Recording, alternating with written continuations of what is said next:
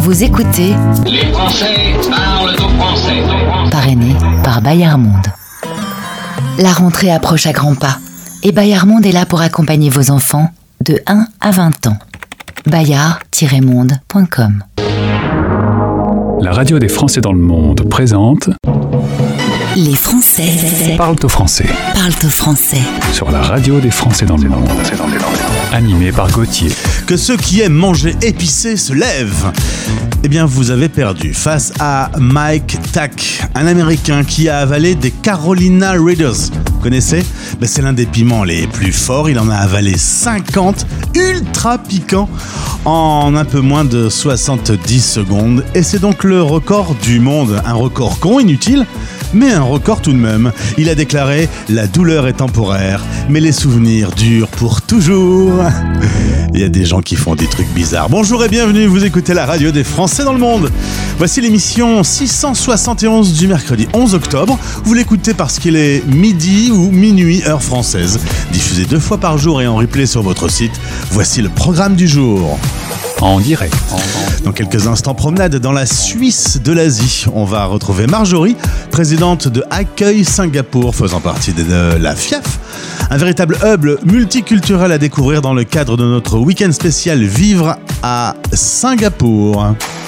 Ensuite, on sera avec Marjorie. Elle va nous parler de l'équivalence des diplômes entre la France et les USA pour devenir kinésithérapeute. Elle n'a pas complètement tout fait dans l'ordre, alors elle vous donne à vous des conseils précieux.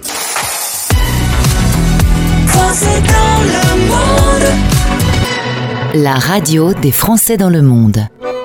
Chaque week-end, ne loupez pas l'une des quatre diffusions de l'émission, le fabuleux Top 10 de Mylène. Salut, me voici de retour pour votre nouveau top 10. Un voyage merveilleux sur la planète et le classement des dix titres les plus diffusés sur la radio des Français dans le monde. Au nord du cercle polaire, au nord-ouest de la Norvège, tout au bout d'une péninsule encore sauvage au large de Bodo, se trouve l'archipel des Lofoten. Retrouvez Mylène et son petit coin de paradis en replay sur notre site françaisdanslemonde.fr. Bon voyage musical à tous. La radio des Français dans le monde. Expat pratique, le podcast. Ça s'appelle Expat Pratique et on va vous montrer à quel point on va essayer d'être pratique pour vous. Et notamment euh, pour vous qui êtes kinésithérapeute et qui voulez vous installer aux USA. Marjorie sort d'un long parcours du combattant et elle voulait euh, partager ses souffrances avec vous pour que vous puissiez vous en sortir peut-être plus facilement. Bonjour Marjorie. Bonjour Tu es en Californie, on a eu l'occasion de se parler déjà, mais il y avait un sujet sur lequel il fallait qu'on se prenne un peu de temps. C'est chose faite aujourd'hui. Toi, tu es kiné, tu as eu tes euh, diplômes à Marseille, et quand tu t'es installé euh, aux États-Unis, tu t'es rendu compte que tu ne pouvais pas pratiquer. Oui, oui, je me, enfin, je me suis rendu compte avant, mais euh, je suis donc dans le process d'obtenir mon équivalence. Alors on va le dire tout de suite, il faut absolument vous jeter sur le podcast parce que de façon plus complémentaire et avec des liens très pratiques qui vont vous servir, vous aurez toute euh, l'expérience de Marjorie à votre service pour pouvoir réaliser cette équivalence. En gros, les Américains veulent être sûrs que tu es vraiment kiné, que tu as tout ce qu'il faut pour pouvoir pratiquer et puis il faut euh, après une autorisation pour le faire aux États-Unis. Voilà, en fait, ils veulent surtout te mettre des bâtons dans les roues, soyons honnêtes. Euh, parce qu'une formation aux États-Unis, il faut savoir que ça coûte euh, à peu près entre 75 000 et 150 000 dollars pour la formation de base. Donc, ils veulent être sûrs que tu piques pas le job d'un Américain, malgré le fait qu'il manque énormément de kinés. Voilà, donc euh, ils rendent les choses très difficiles psychologiquement parce que c'est très long et surtout financièrement parce que j'en suis déjà à 4000 dollars à peu près d'investissement et pour l'instant, j'ai aucune visibilité sur, euh, sur la suite. Alors, est-ce que le premier conseil, c'est pas de savoir, euh, de faire déjà un certain nombre de choses quand on est encore en France? Alors oui, oui. L'idée, c'est que si tu sais que tu t'expatries et que tu veux pratiquer, alors moi, je m'expatrie pas. On en avait parlé dans le podcast précédent. Je suis euh, immigrée maintenant euh, parce que j'ai décidé de faire ma vie ici. Donc, si tu si tu commences par là, l'idée, c'est de faire déjà pas mal de démarches en France.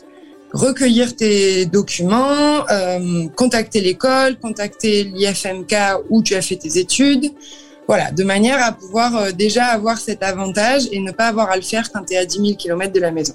Et il faut quand même rappeler qu'en France, on parle en France et en français et qu'aux États-Unis, on parle en américain. Résultat, ben, tous ces documents, quand tu les transmets aux administrations, il faut qu'ils soient traduits. Voilà, une fois que tu as transmis, en fait, tu as choisi ton organisme qui s'occupe de la transcription, donc il va transférer tes dossiers en version américaine, ils vont te les renvoyer et il faudra les faire traduire. Tu as le choix de prendre un traducteur en France ou aux États-Unis. Voilà, après, c'est à toi de voir. Et tout ça, c'est à chaque fois, c'est des coûts. Ah bah oui, oui. En- aux États-Unis, ça, la première euh, euh, fiche que j'avais eue, c'était pour 3000 dollars pour 30 pages. Euh, bon voilà, je m'en suis bien sortie. Vous aurez les anecdotes dans le, les liens du podcast, mais c'est vrai que ouais, c'est un coût. Ça coûte très très cher. Et, et, euh, cette démarche est longue, c'est des administrations. Est-ce que l'administration euh, américaine est un peu comme notre administration à nous? Ils sont plus efficaces. Ils répondent plus vite, euh, ils sont plus du tac au tac. Tu vois, ça va quand même assez vite. Après, là, par exemple, moi, j'ai lancé une deuxième, ce qu'on appelle une review sur mes dossiers. J'en ai pour huit semaines. Donc, tu vois, mais ils te le disent dès le début. Ouais. Ils te disent six à huit semaines. Donc, tu sais à quoi t'attendre. Et euh, toutes ces démarches, toutes ces euh, validations, est-ce qu'il y a des fois, il y a, ça peut être refusé? Oui. Ma première a été refusée. Alors, refusée, non, mais ils te disent qu'il te manque en fait des équivalences au niveau de certains cours théoriques. Voilà, donc il faut refaire ces cours théoriques-là aux États-Unis, les faire valider et ensuite relancer une review. C'est pour ça que ça coûte très cher et que ça prend beaucoup de temps. Qu'est-ce qu'il faut absolument pas faire? Il faut pas oublier, comme moi, sa première année de médecine. voilà. Euh, moi, j'avais oublié d'envoyer mes dossiers parce que je ne le savais pas, parce que j'ai pas eu d'aide du côté français. Il n'y a aucune information sur ça. C'est pour ça que j'ai voulu te parler aujourd'hui. Et parce que hum, j'ai mal compris, j'étais pas encore assez bilingue à ce moment-là. Donc, j'ai oublié ça. Est-ce que ce que l'on dit aujourd'hui sur le métier de kiné, ça peut se transposer sur d'autres métiers médicaux? Ah oui, quasiment tous les métiers. Alors, il faut savoir, par exemple, qu'un dentiste euh, doit refaire l'intégralité de ses études. Il n'y a pas d'équivalence. Ah. Euh, un médecin, il y a une équivalence, mais c'est le même principe. Ça prend des années. Enfin, c'est très compliqué. Et surtout, ce qu'il faut savoir, c'est qu'on fait une équivalence pour un État aux États-Unis. Donc, moi, je fais pour la Californie. Quand j'aurai ma licence californienne, si je veux déménager à New York, c'est soit j'attends deux ans d'exercice en Californie, soit je refais tout le processus international.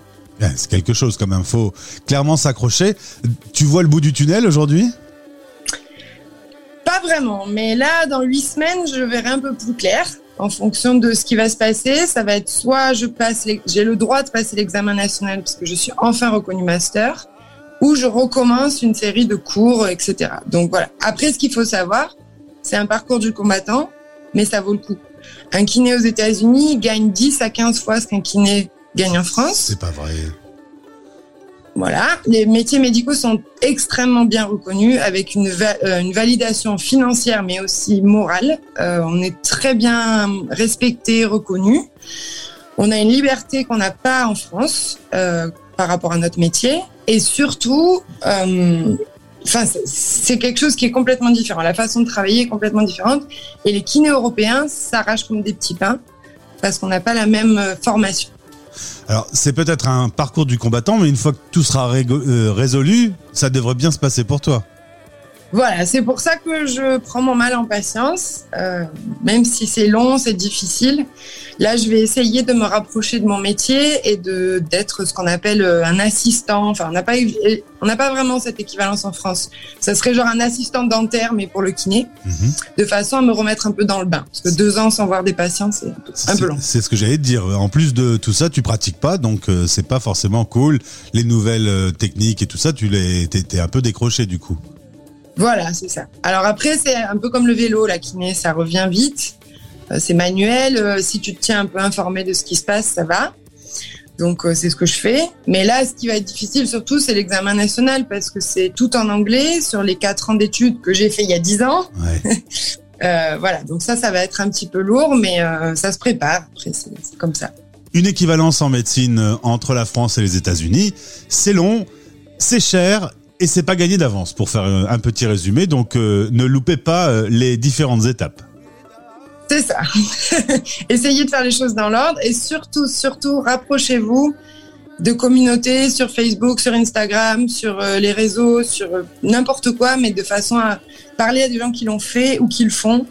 C'est ce qui aide le plus parce que les administrations, pas trop. Merci beaucoup Marjorie, c'était euh, très clair, ça a pas l'air facile, mais euh, bah, espérons que tu vois vite le bout du tunnel. Merci beaucoup Gauthier. À Bonne bientôt. journée. Salut. Les Français parlent au français, l'émission qui relie les expats, parrainée par Bayard Monde. Suivez Bayard Monde sur Instagram. Parce que la lecture n'a pas de frontières, les magazines Bayard Milan vous suivent partout dans le monde. Recherchez Bayard Monde tout attaché. françaisdanslemonde.fr C'est le moment de l'émission où on va faire un tour sur le site de votre radio, le site que vous devez consulter impérativement une fois par jour. Je pense que c'est une excellente posologie. Le site français dans le monde sur lequel vous allez retrouver des informations sur notre nouveau rendez-vous, notre nouvelle émission. Chaque week-end, on part s'installer pendant une heure dans une ville où se trouvent les Français expatriés sur la planète. On a déjà fait Montréal, New York, Genève, euh, voilà, on s'est promené Vienne la semaine dernière. Toutes les émissions sont disponibles en replay.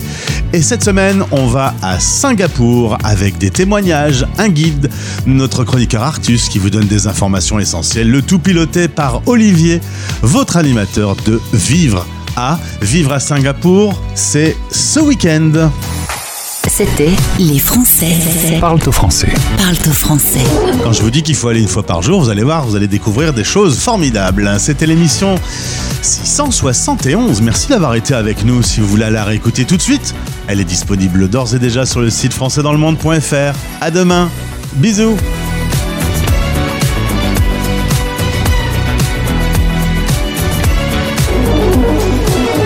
Retrouvez l'intégralité de ce podcast sur le site de la radio et sur toutes les plateformes habituelles en recherchant Français dans le monde.